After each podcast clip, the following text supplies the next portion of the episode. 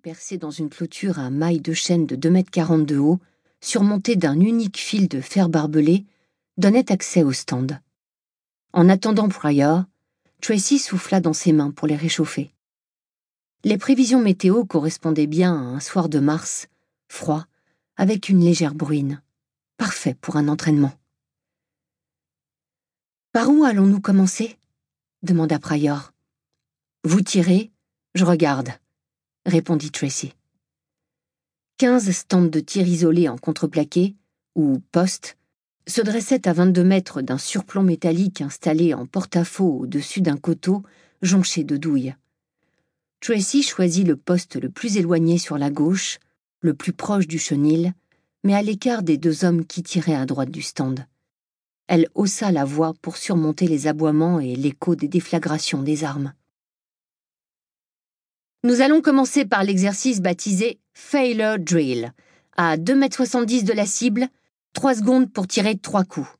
Deux à la poitrine, un à la tête. Compris, répondit Pryor. Elles fixèrent la cible, une caricature de méchant, aux traits menaçants et aux bras musculeux et poilus, à un panneau de carton comprimé qu'elles suspendirent sous le surplomb.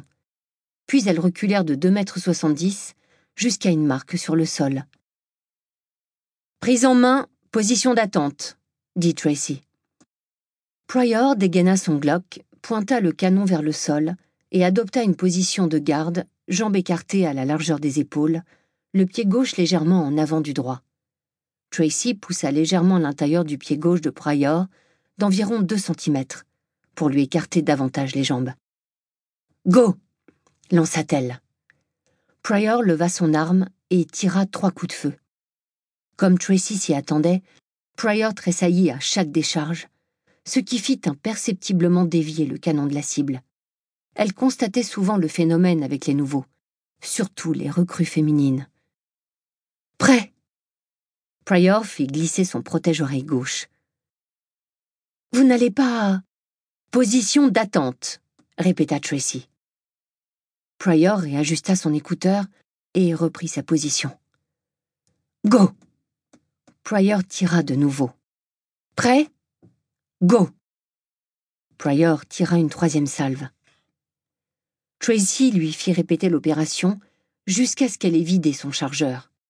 Lorsque Pryor abaissa son arme, elle avait le souffle coupé par la poussée d'adrénaline.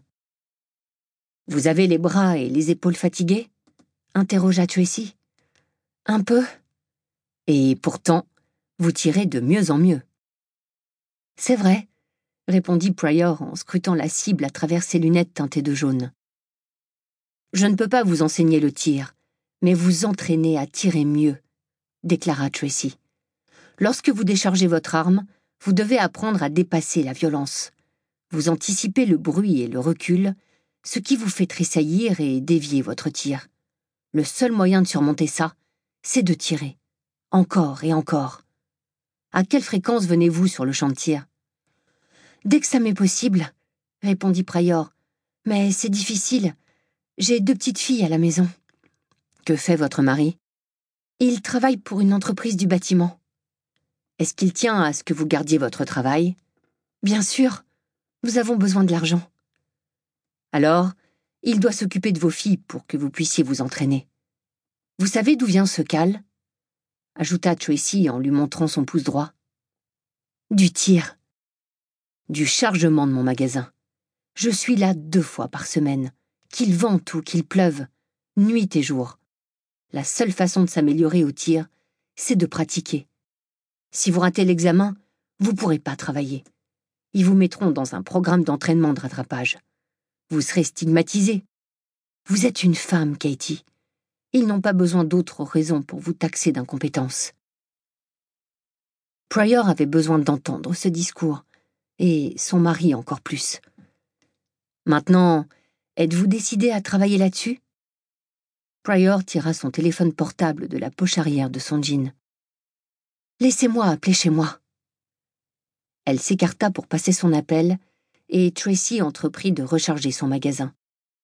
Un des hommes qui avait été en train de s'exercer de l'autre côté du pas de tir s'approcha.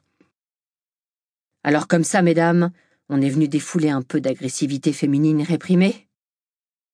Johnny Nolasco, capitaine de l'unité des crimes violents, était le patron de Tracy. C'était également un connard. On s'entraîne juste un petit peu, capitaine. C'est bientôt l'examen de qualification, remarqua Nolasco. En dépit du froid, il portait une chemise à manches courtes moulantes qui dévoilait complètement le tatouage représentant un fil de fer barbelé sur son biceps droit. On pourrait peut-être le pimenter un peu, ajouta-t-il. La cible de Tracy qu'il avait qualifiée pour son diplôme de l'école de police avait remplacé celle de Nolasco dans la vitrine des trophées à l'entrée de l'école. Au cours des vingt années qui avaient suivi, personne n'avait obtenu de score plus élevé, et l'ego de Nolasco ne s'en était jamais remis. C'est bon pour moi, répondit-elle tout en continuant à recharger. Pas tant que ça, jeta-t-il en examinant Pryor de la tête aux pieds avant de repartir.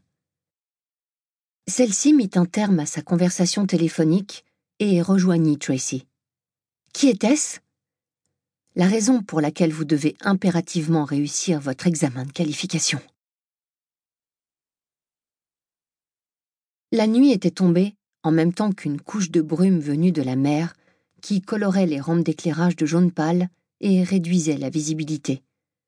Tracy incita l'agent Pryor à ignorer les éléments et à se concentrer sur des techniques de tir plus pointues, telles la bonne utilisation du guidon de son arme. Si vous êtes capable de tirer par ce temps et avec cet éclairage, vous serez bien plus sûr de vous pendant l'examen. Quel est votre meilleur score? demanda Pryor. 150. C'est un score parfait. Où avez-vous appris à tirer? J'ai beaucoup pratiqué le tir de compétition pendant mon enfance et mon adolescence. Un truc de famille. Nous étions jugés sur la rapidité et la précision. C'est comme n'importe quoi d'autre. Si vous voulez le faire bien, il faut y travailler. Le principal, c'est beaucoup de pratique et adopter de bonnes habitudes. Pryor fit jouer ses doigts, puis souffla dans son poing. Vous avez les mains endolories? Un peu. Procurez-vous une de ces balles pleines de sable que vous malaxerez quand vous serez en patrouille, ou bien chez vous en regardant la télévision. Hé, Tracy Celle-ci se retourna. Bien que partiellement dissimulée dans le brouillard, elle distinguait Lazare debout devant sa Primhouse couleur prune à la portière ouverte.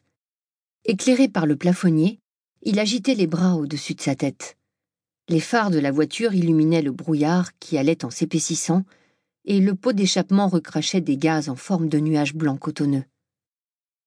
Le bureau est fermé. Tu verrouilleras la grille en partant Pas de problème, Lazare.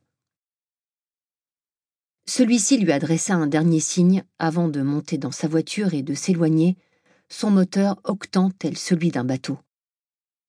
Tracy fit poursuivre le tir à l'agent Pryor jusqu'à ce qu'elles aient épuisé leurs munitions.